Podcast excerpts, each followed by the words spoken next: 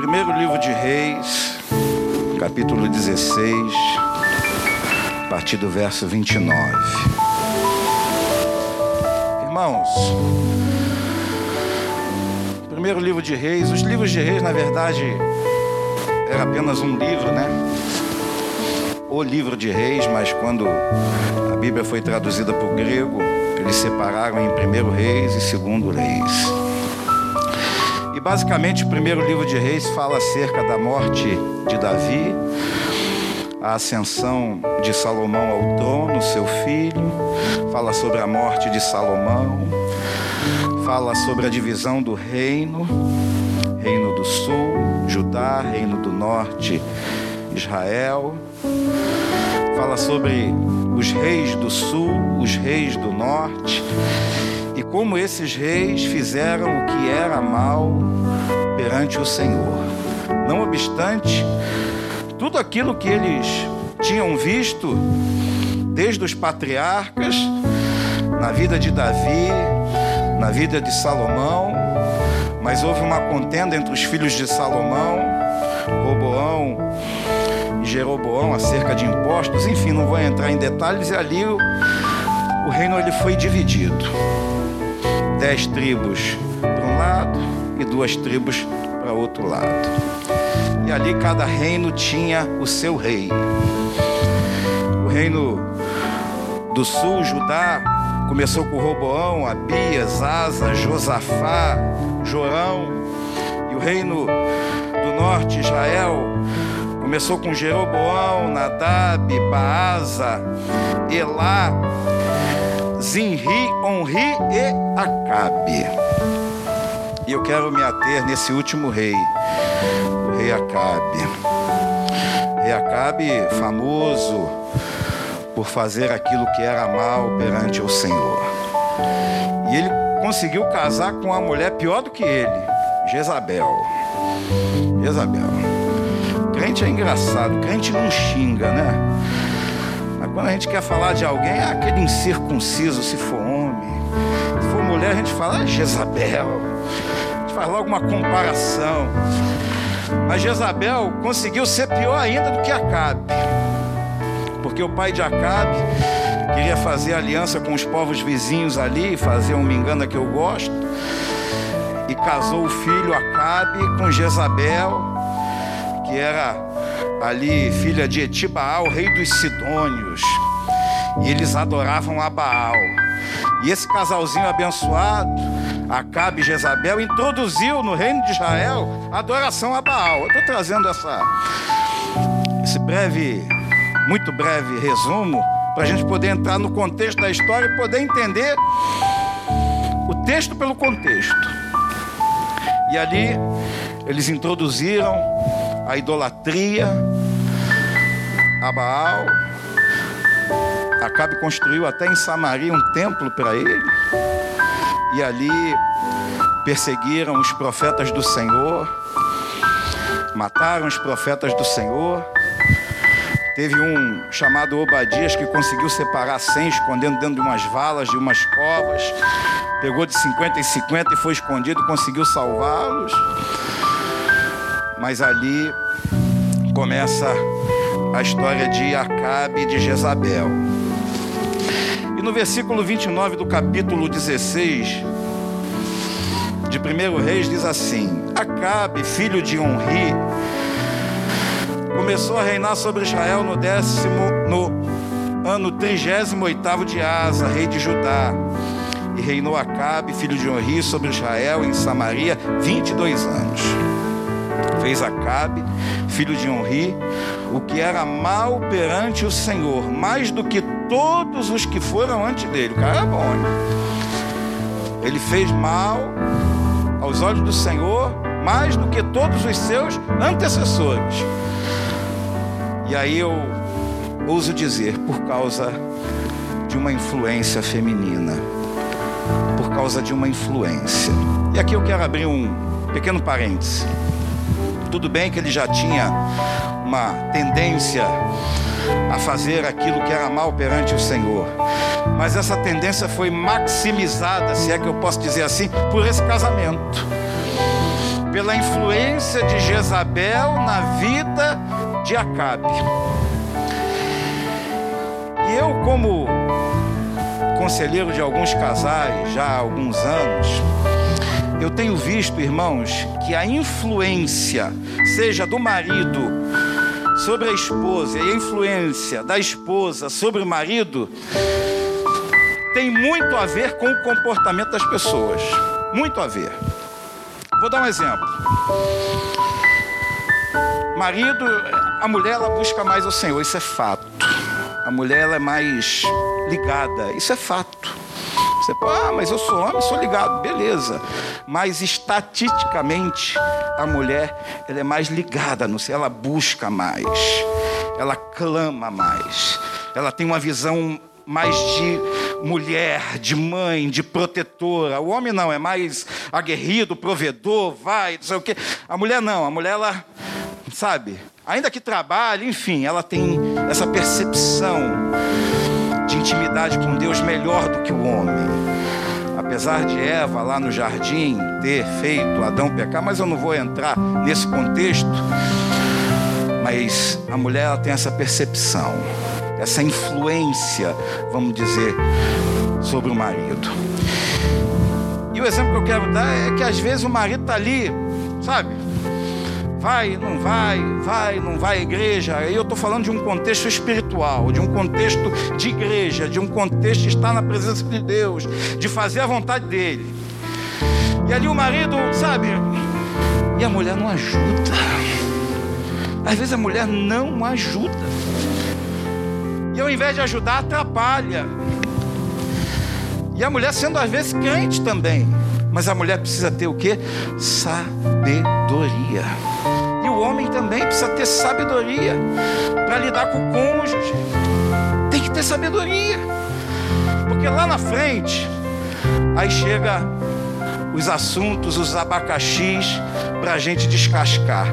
Coisa que poderia ter sido resolvido lá atrás, mas não foi resolvido por falta de sabedoria, por falta de maturidade, por falta de obediência a conselhos, conselhos pastorais que advêm da palavra de Deus.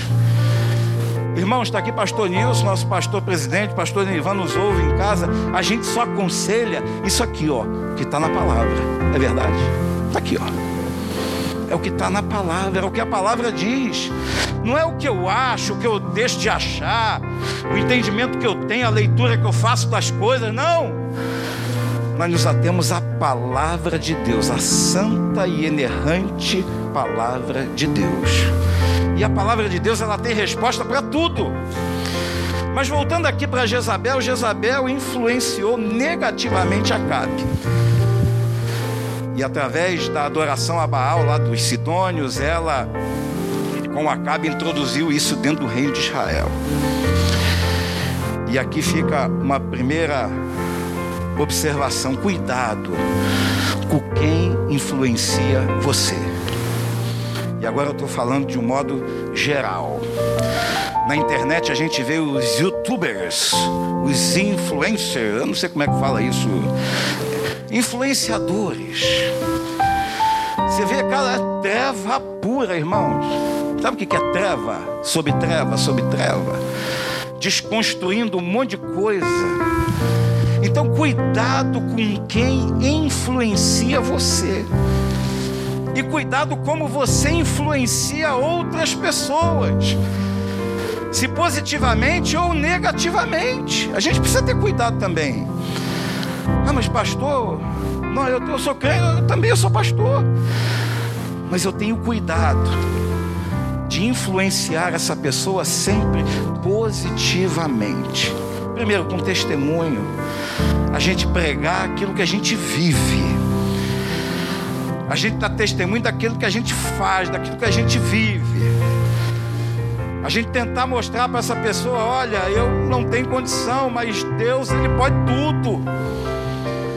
A gente tentar influenciar as pessoas de maneira santa, de acordo com a palavra de Deus nos ensina. Orando, buscando, visitando então Jezabel, ela foi uma influência muito negativa na vida de Acabe. Ele já tinha uma tendência, mas ela só veio botar pá de cal. Eu não sei se Acabe, mesmo com tendência a casar-se com uma santa mulher temente a Deus, o que aconteceu, eu não sei. Eu sei que aconteceu do jeito que está aqui. Isso serve de alerta para nós. Quem tem influenciado você? Quem tem nos influenciado? Eu quero ser influenciado por isso aqui, palavra de Deus, pela Bíblia. Bíblia, hein? Se eu pudesse, às vezes eu brinco comigo mesmo, eu queria ter, ser igual um computador, ter um HD, imputar ali um pendrive com a palavra de Deus.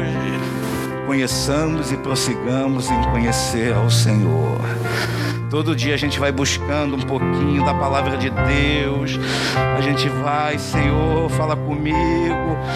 Deus, estou no sufoco aqui, estou no aperto. Meu Deus, Jeová, brada na terra, fala comigo.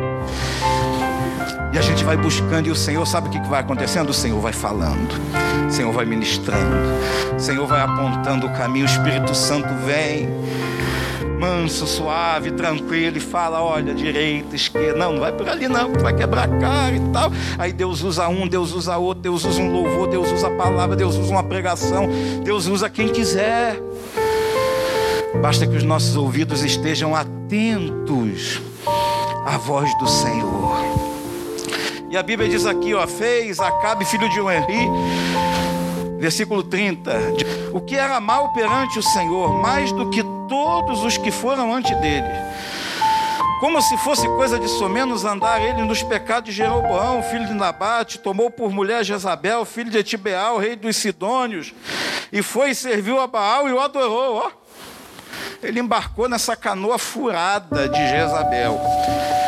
E ali ele acarretou, ali ele trouxe toda aquela adoração, toda aquela idolatria para o seu reino levantou um altar na casa de Baal e edific... que edificar em Samaria. Também Acabe fez o poste ídolo de maneira que cometeu mais abominações para irritar ao Senhor, Deus de Israel, do que todos os reis de Israel que foram antes dele. Versículo 34. Em seus dias, Riel, o Betelita, edificou a Jericó, quando lhe lançou os fundamentos. Morreu-lhe Abirão, seu primogênito, quando lhe pôs as portas. Morreu Segub, seu último, segundo a palavra do Senhor que falava por intermédio de Josué, filho de Num. Juízo de Deus. Verso, verso é, capítulo 17. Vamos entrar agora propriamente no contexto daquilo que o Senhor colocou no meu coração. Fica só essa apresentação de como o, rei, o reino foi dividido, de como estava o contexto histórico ali daquela época, de como Elias aparece do nada. Se a gente olhar aqui, Elias ele aparece do nada. E a gente vai entender porque ele entra na história. Elias prediz grande seca.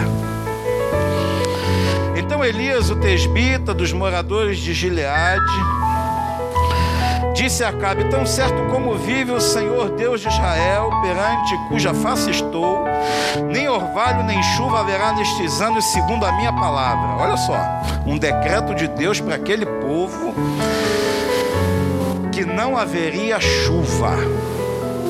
Irmãos, e o bem mais precioso daquela época não era ouro, não era prata, não era diamante, bem mais precioso daquela época chamava-se água. Você podia ser um rei, coberto de ouro, de pedras preciosas. Se você não tivesse água, de nada adiantaria. O seu reinado ia falir, seus animais iam morrer. E a gente vai ver aqui, eu não vou ler, mas que eles procuravam mandou até Obadias: Olha, eu vou para um lado, você vai para o outro, ver se acha alguma erva, alguma coisa para os nossos animais comerem, porque senão até os bichos vão morrer de fome, de sede. E ali veio a palavra do Senhor sobre a vida de Acabe, palavra do Senhor através do profeta Elias. E ali a gente vai vendo, Elias vai ter com a viúva de Serepta, a gente conhece a história. Para quem não conhece a viúva, eu ia falar, a viúva perdeu o marido, já é viúva, né? Então, a viúva tinha ali seu filho, mas não tinha o que comer. E ela arrumou alguma coisinha para comer. Eu vou comer isso aqui, vou morrer porque eu não resisto mais, não aguento mais a fome. Não, fica tranquila. Estou fazendo isso na linguagem de hoje para a gente poder entender. E ali o profeta multiplicou o azeite, multiplicou a farinha. E ali conseguiram se alimentar, só que chegou num dado momento, o filho daquela viúva, não sei por que Deus permitiu que ele morresse. Aí até a viúva falou: Mas o que, que eu fiz? O que fiz eu? Matou a nossa fome, agora o meu filho morreu. O profeta falou: Não, fica tranquilo. Aí deitou lá em cima dele três vezes, tá aí o menino reviveu. Enfim, o resumo do resumo. Mas no, verso, no capítulo 18, diz que Elias apresenta-se diante da Acabe. Muito tempo depois, veio a palavra do Senhor a Elias no terceiro ano, dizendo: Vai, apresenta-te a Acabe, porque darei chuva sobre a terra. Elias tinha fugido da presença de Acabe, porque a palavra de Elias era uma palavra dura, era um papo reto, sem papas na língua, sem meias palavras. Ele falava aquilo que Deus mandava ele falar. Por isso que ele foi constituído profeta ali. Partiu, pois, Elias a apresentar-se a Acabe, e a fome era extrema em Samaria. E ali vem, Acabe chamou Obadias, o mordomo, é aquela historinha que eu contei, né? E no versículo, aí Obadias encontra com Elias e fala: Olha, Acabe quer bater um papo contigo. E Elias falou para Obadias: Eu quero ter com Acabe também. Aí Obadias falou: Mas se eu for lá e falar para ele, para Acabe, ele vai me matar porque ele está com raiva de você. Não, vai lá e tal. Mas Obadias financiou, vamos dizer assim, promoveu o encontro de Elias e Acabe. E tem aqui o verso 17 do capítulo 18 que diz assim: Quando Acabe encontra Elias, vendo-o, disse-lhe: És tu o perturbador de Israel? Porque, irmãos, quando a gente fala a verdade, a gente incomoda. Quando a gente fala os fatos, quer perder amigo? Seja extremamente sincero. Você vai perder um monte de amigo. Ou supostos amigos. Já pensou se você falasse tudo que está dentro do teu coração? Tudo que você sente, tudo que você acha? E ali Elias, ele era tido como perturbador de Israel. Por isso que Acabe falou: És tu o perturbador de Israel? Você fica perturbando a gente com essa palavra, com isso, com aquilo outro, com profecias, dizendo que não vai chover, não sei o quê.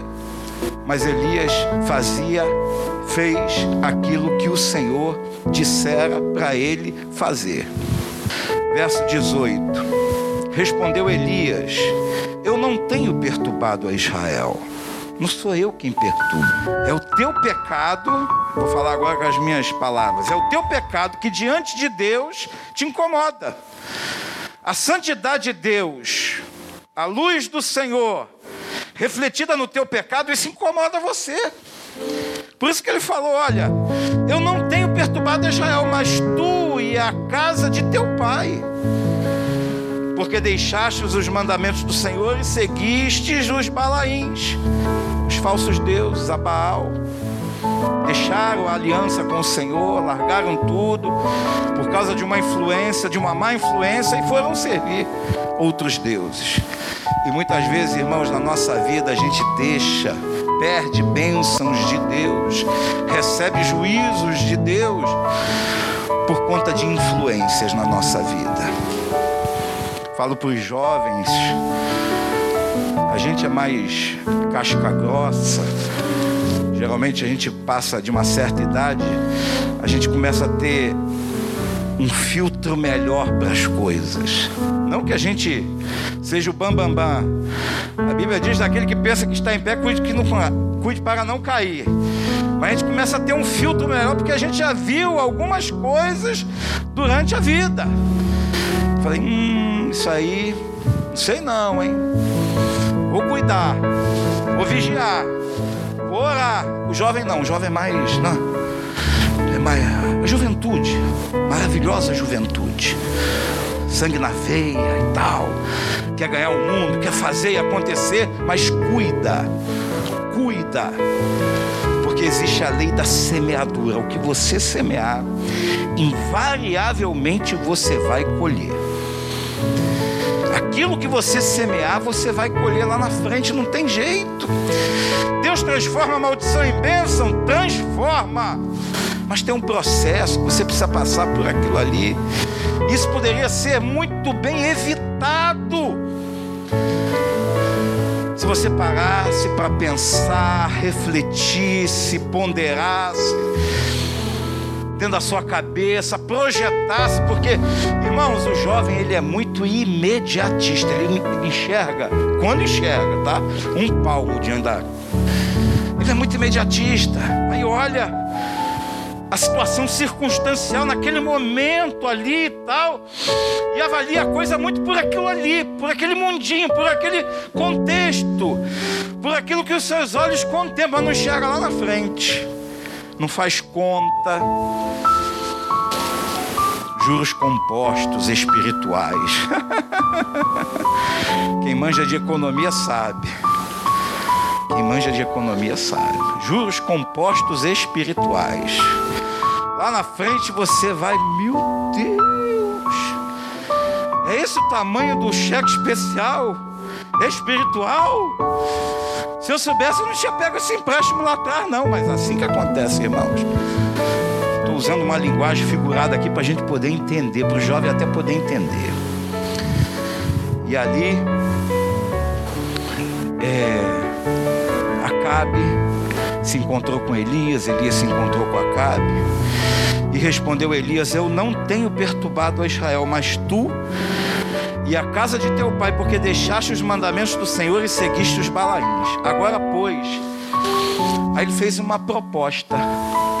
Uma proposta, porque Baal, irmãos, ele é o Deus da vida e da fertilidade. E aqueles profetas de Baal, a Bíblia nos dá a entender que eles clamaram durante três anos e meio para que chovesse, para que caísse água do céu, para que brotasse água da terra, enfim, eles queriam água. Isso colocou em xeque a divindade de Baal, essa que é a verdade. Eles clamavam ali, Baal, manda chuva, água, colheita, os bichos estão morrendo e tal. E três anos e meio de seca, porque Deus o disse. E quando Deus fala, irmão, nada e ninguém pode mudar a decisão dele. Só Ele mesmo. Só Ele mesmo pode revogar aquilo que Ele ordena. E ali, Elias fez uma proposta. Bom, já que os teus Baal e os teus profetas estão clamando há três anos e meio e não vem água, vou fazer uma proposta para vocês. Verso 19. Agora, manda, agora, pois, manda juntar a mim todo Israel no Monte Carmelo como também os 450 profetas de Baal e os 400 profetas do poste ídolo que comem da mesa de Jezabel. 950 pessoas, 850 pessoas. 450 mais 400, 850. Então enviou Acabe mensageiros a todos os filhos de Israel, ajuntou os profetas no Monte Carmelo, conforme Elias tinha sugerido. Então Elias chegou a todo o povo e disse: Até quando cocheareis entre dois pensamentos? Se o Senhor é Deus, seguiu, se é Baal, seguiu. Porém, o povo não lhe respondeu. Ficou calado, ficou quieto. Então disse Elias ao povo: Só eu fiquei dos profetas do Senhor, e os profetas de Baal são 450 homens. Deem-se-nos, pois, dois novilhos, escolham eles para si um dos novilhos, e dividam em pedaços e ponham a lenha sobre a lenha, porém não lhe metam fogo. Eu prepararei o outro novilho e porei sobre a lenha e não lhe meterei fogo. Verso 24. Então invocai o nome do vosso Deus, e eu invocarei o nome do Senhor há de ser que o Deus que responder por fogo, esse é que é Deus. E todo o povo respondeu e disse: É boa essa palavra. Eles foram desafiados pelo profeta Elias. Eu entendo que Elias ali observou: caramba, três anos e meio estão pedindo água, vamos mudar aqui. Vamos pedir fogo para ver se desce se manda fogo. Vamos trocar. Ó, oh, vou te dar a chance. Vocês pediram água por três anos e meio, agora vamos pedir fogo. Talvez o fogo venha. Disse Elias aos profetas de Baal: Escolhei para vós outro um dos novilhos, preparai o primeiro, porque sois muitos, invocai o nome do vosso Deus e não lhe metais fogo. Tomando o novilho que fora dado, prepararam, invocaram o nome de Baal desde a manhã até o meio-dia, dizendo: Ah, Baal. Responde-nos, porém não havia uma voz que respondesse, manquejando, se movimentavam ao redor do altar que tinham feito queijando é agachando, levantando, agachando, levantando e tal, fazendo os rituais ali. Mas Baal não ouvia o Deus da fertilidade e da vida. O Deus que controlava a natureza não respondeu. Ao meio-dia Elias zombava deles, verso 27 do capítulo 18 de 1 Reis. Ao meio-dia, Elias zombava deles, dizendo: Clamar em altas vozes, porque Ele é Deus. Pode ser que esteja meditando, ou atendendo a necessidades, ou de viagem, ou a dormir e despertará. É muita ousadia, né? É muita ousadia, meu irmão. É muita comunhão com Deus. Muita, não é pouca, não. Porque ele estava sozinho ali, irmãos. Sozinho, entre aspas, era ele e Deus contra um monte de profetas de Baal, contra um rei que queria a cabeça dele. Mas ele foi ousado. E eles clamavam em altas vozes e se retalhavam com facas e com lancetas, segundo o seu costume, até derramarem sangue. Ali, ó, se cortando. Ah, ó, sangue aqui. Olha o sangue mas não teve jeito. Passado meio-dia, profetizaram eles. Oh, os profetas de Baal profetizaram. Mas foi uma profetada, como falou o pastor Nilson de manhã. Profetizaram eles até a oferta de manjares, até que a oferta de manjares se oferecesse, porém não houve voz, nem resposta, nem atenção alguma. Não teve um feedback não teve um retorno. Deu ruim ali para os profetas de Baal, trazendo na nossa linguagem. Então Elias, verso 30, disse a todo o povo: Chegai-vos a mim. E todo o povo se achegou a ele. Aí tem uma parte fundamental dessa palavra, uma parte fundamental. Elias restaurou o altar do Senhor que estava em em em ruínas. Irmãos, o povo de Israel influenciado por outros deuses, influenciado por uma rainha ali que vinha de um povo pagão, e os que antecederam Acabe também faziam aquilo que não agradava o Senhor. O altar do Senhor estava em ruínas. O que é o altar do Senhor? É onde eram colocados os sacrifícios oferecidos a Deus, naquela época era assim. E ofereciam sacrifícios a Deus, agradáveis a Deus. Só que o, o altar eu acho que por inutilidade ele estava em ruínas.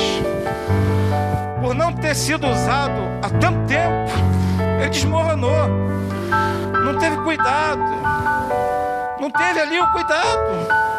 Ah, vamos manter a pedra aqui, está meio deslocada, vamos botar aqui, deixá-la certinha e tal. O altar do Senhor estava em ruínas. E agora eu pergunto para mim e pergunto para você: como está o teu altar? Não precisa me responder, não. Deus sabe todas as coisas. Mas Deus pergunta para nós nesta noite: como está o nosso altar?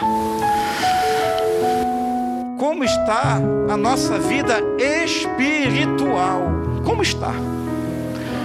É uma pergunta que não quer calar. Como está a tua comunhão com Deus? Como está? Feche teus olhos. Em nome de Jesus. É você e Deus. Você não me deve satisfação nenhuma, absolutamente nenhuma. É você e papai agora. E ele sabe o que está na tua mente, o que está no teu coração. Ele sabe. Aliás, ele sabe tudo. Ele sabe todas as coisas. Ele sabe quando tu está, não me engana que eu gosto. Não deixa quieto. Senhor, não mexe nisso não. Ele sabe. E Deus ele é santo, extremamente santo, absolutamente santo. E a Bíblia diz: de santo como eu sou santo. Sem santificação ninguém verá a Deus. Tu acha que vai ver a Deus sem santificação? Pastor Giovanetti, eu vou ver a Deus sem santificação? Não posso ser pastor, bispo, eu posso ser o que for, mas sem santificação eu não verei ao Senhor. E Deus pergunta para nós nessa noite: como é que está o altar da nossa vida? Como é que está o altar dentro do nosso coração? Dá para oferecer para Deus um sacrifício de louvor? Dá? Dá para tem chama, tem fogo aí dentro para queimar o holocausto? Tem? Tem fogo? Ou não tem? Mas aqui, Elias restaurou o altar que estava em ruínas. Irmãos, para descer fogo do céu, o altar tem que estar edificado, senão não vai acontecer absolutamente nada absolutamente nada. No começo do ano eu fui pregar numa Assembleia de Deus e o tema era avivamento. Eu falei, meu Deus, que eu vou falar para a Assembleia de Deus, avivamento. O povo mais avivado que a Assembleia de Deus não tem, são do reteté e tal. Mas Deus colocou a palavra dentro do meu coração. Não existe avivamento sem santificação, sem santidade. Você pode pular, marchar, pode dar pirueta, rabo de arraia, o que for, falar em línguas, profetizar e tal, mas se não houver santidade, você só fez barulho, só barulho. Se você sabe para lá, para cá, aleluia, glória a Deus e tal, e fala mal da vida do irmão, só barulho. Ah, mas eu fui, não sei o que e fala mal e faz isso e pensa isso, pensa aquilo outro, só barulho. Não acrescentou isso, uma vírgula, à tua vida espiritual. Agora, de repente está quietinho no teu canto ali, você e Deus, mas leva uma vida santa, casta, separada, uma vida de oração, não fala mal de ninguém quando vê algum problema, não fala para os outros, ora. Você não espalha, você não é aquele que, aquele que detona. Você não é aquele que espalha, você é aquele que ajunta. Você não é aquele que amaldiçoa, você é aquele que abençoa. De repente você não pode, não precisa fazer nada disso, sapateado, falar em língua, nada disso. Mas você está sendo avivado e você está vivendo o verdadeiro avivamento. Avivamento é vida santa, separada com Deus, fazendo a vontade dEle, mortificando a carne, renunciando aos seus prazeres, renunciando à sua carne. Ah, mas eu tenho que deixar de fazer tudo? Não! Deixe de fazer somente aquilo que desagrada a Deus, tá bom. Então, a Bíblia diz: tomou doze pedras, verso 31, segundo o número das tribos dos filhos de Jacó, ao qual viera a palavra do Senhor, dizendo: Israel será o teu nome. Quando ele restaurou o altar, ele não restaurou de qualquer maneira. Irmãos, Deus não é Deus de qualquer maneira. Deus não é Deus de qualquer maneira. Deus, Ele é Deus Santo. Santo, Santo, Santo é o Senhor dos Exércitos. Esse é o nosso Deus. Que não compactua com o pecado. Não compactua, não tem jeito. Aonde Deus está, o mal tem que sair. Não, tem, não coabitam juntos. Porque Ele é santo. E ali ele pegou as doze pedras, segundo as doze tribos de Israel, e restaurou o altar. Ele não pegou dez pedras, não pegou onze pedras, não pegou nove pedras, ele pegou doze pedras. O altar tinha doze pedras, então são doze pedras. E às vezes você, eu, queremos restaurar o altar que eventualmente ou porventura esteja em ruína, mas deixando alguma coisa lá de fora.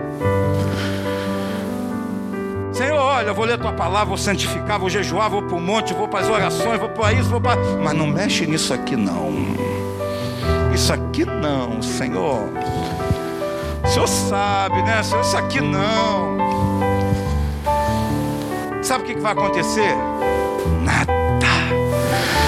Porque Deus ele quer 100% da nossa vida, ele não quer uma fração. Ele não divide a glória dele com ninguém, absolutamente com ninguém. Quem tem ouvidos, ouça o que o Espírito diz às igrejas, irmãos. Aquilo que o Espírito Santo fala dentro do teu coração e do meu coração. É você e Deus, é eu e Deus. Quer que fogo caia do céu, quer receber bênção de Deus, quer ter intimidade.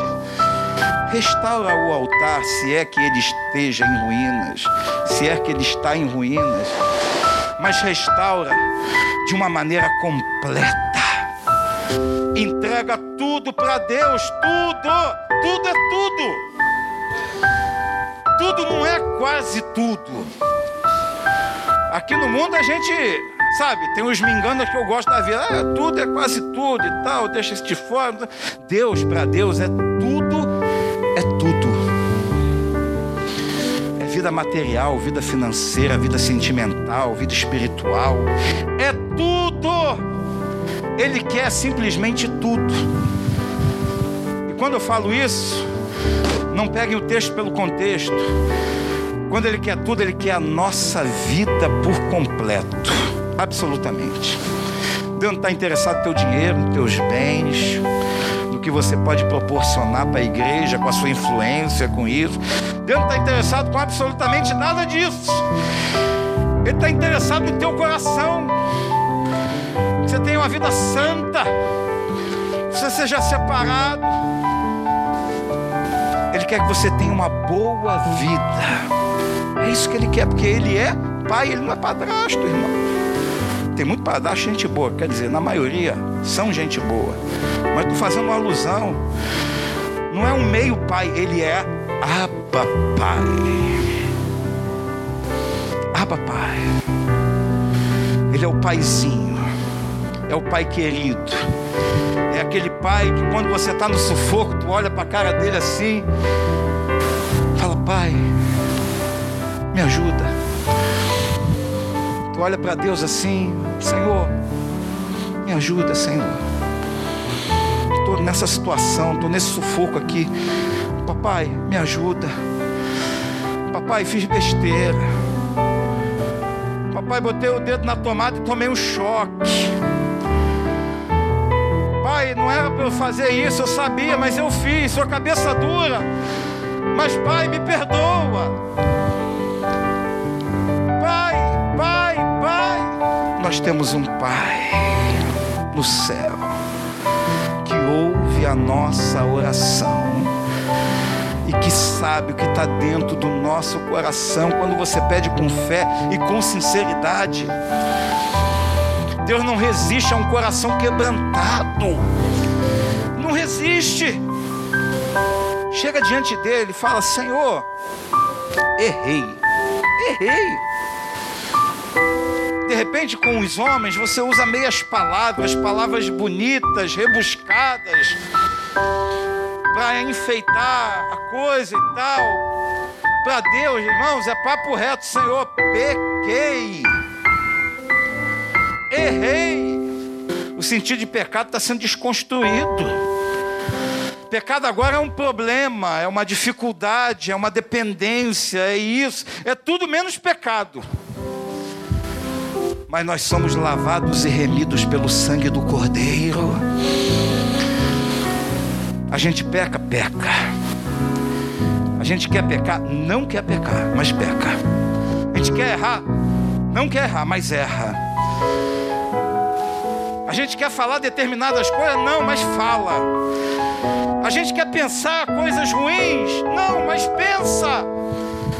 Mas nós temos um advogado lá no céu que intercede por nós. Porque a Bíblia diz que Jesus em tudo ele foi tentado, então ele nos conhece. Ele sabe.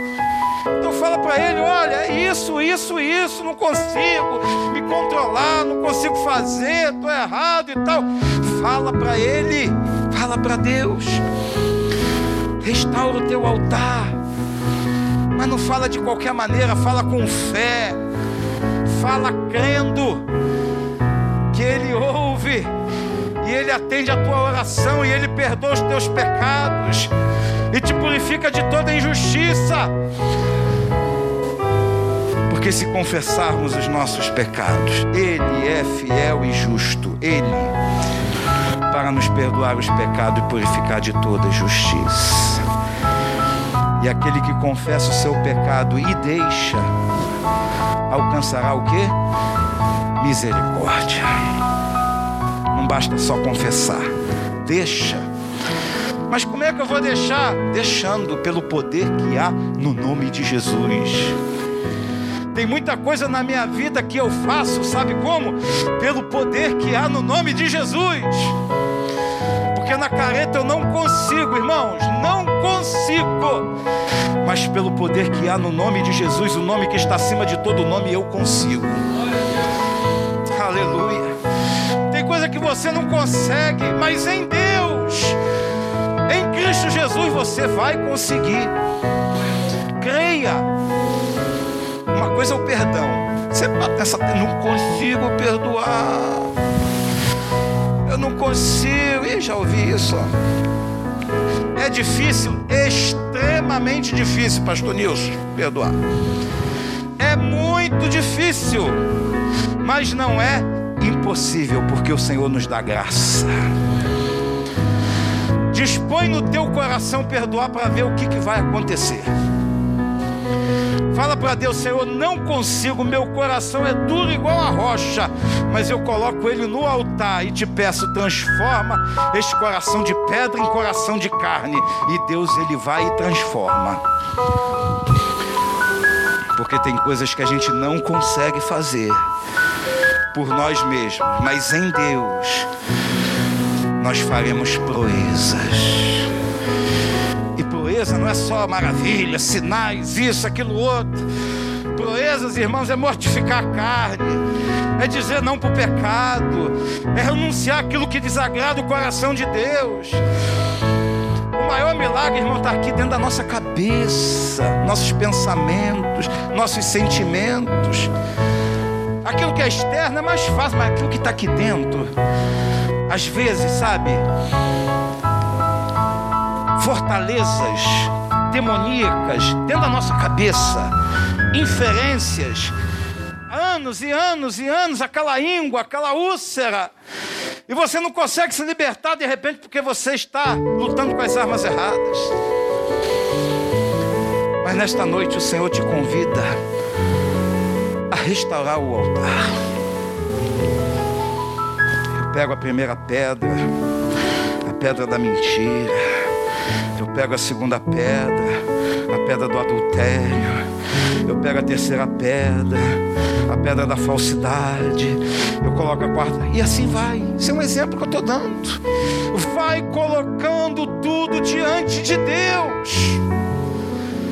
Você não precisa me falar nada, absolutamente nada. Fala com Ele, fala com Deus. Fala, Senhor, estou desse jeito.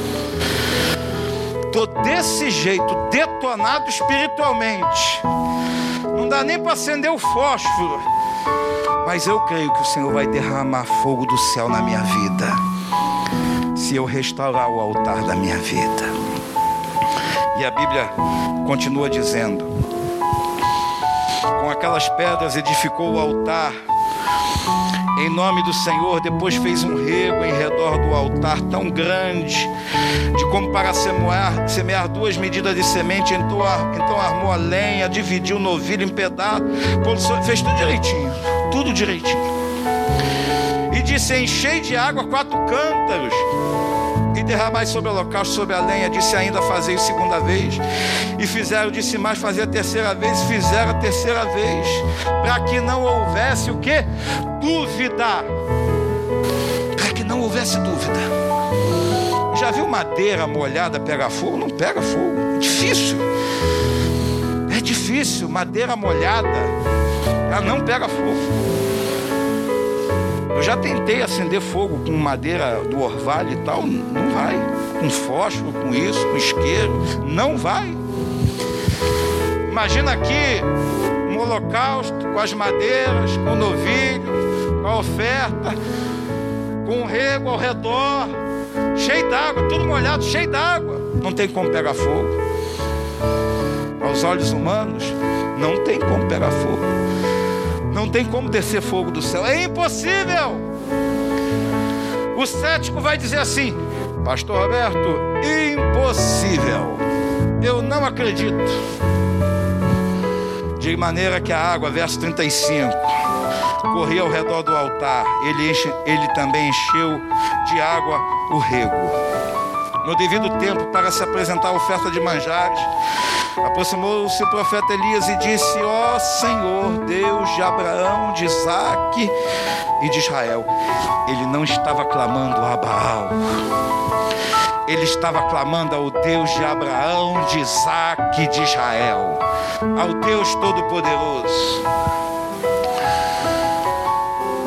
Hoje, fique hoje sabido que tu és Deus em Israel que eu sou o teu servo, e que segundo a tua palavra fiz todas essas coisas.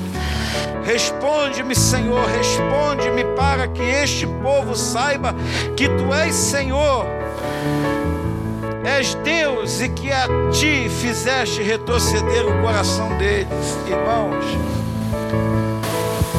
Não tem como Deus não nos abençoar se nós não fizermos aquilo que Ele diz para fazermos. Se a nossa vida não estiver no altar, se nós não estivermos no centro da vontade dEle. Verso 38: Então caiu fogo do Senhor e consumiu o holocausto e a lenha e as pedras e a terra e ainda lambeu a água que estava no rego. O que vendo todo o povo caiu de rosto em terra e disse: O Senhor é Deus, o Senhor é Deus, irmãos. O teu inimigo vai reconhecer o agir de Deus na tua vida. Eu tenho pontas soltas que aguardo em Deus o agir dele, mas eu creio, eu creio pela fé que no tempo dele, no tempo dele, ele há de se manifestar sobre a minha vida. E os meus inimigos reconhecerão que não foi pelo braço forte do pastor Roberto, mas foi pela ação sobrenatural e divina do Senhor dos Exércitos, porque ele não divide a glória dele com ninguém. Com ninguém. Eu não sei o que você aguarda de Deus que você espera de Deus. o que você acha de Deus, como você vê Deus, eu não sei.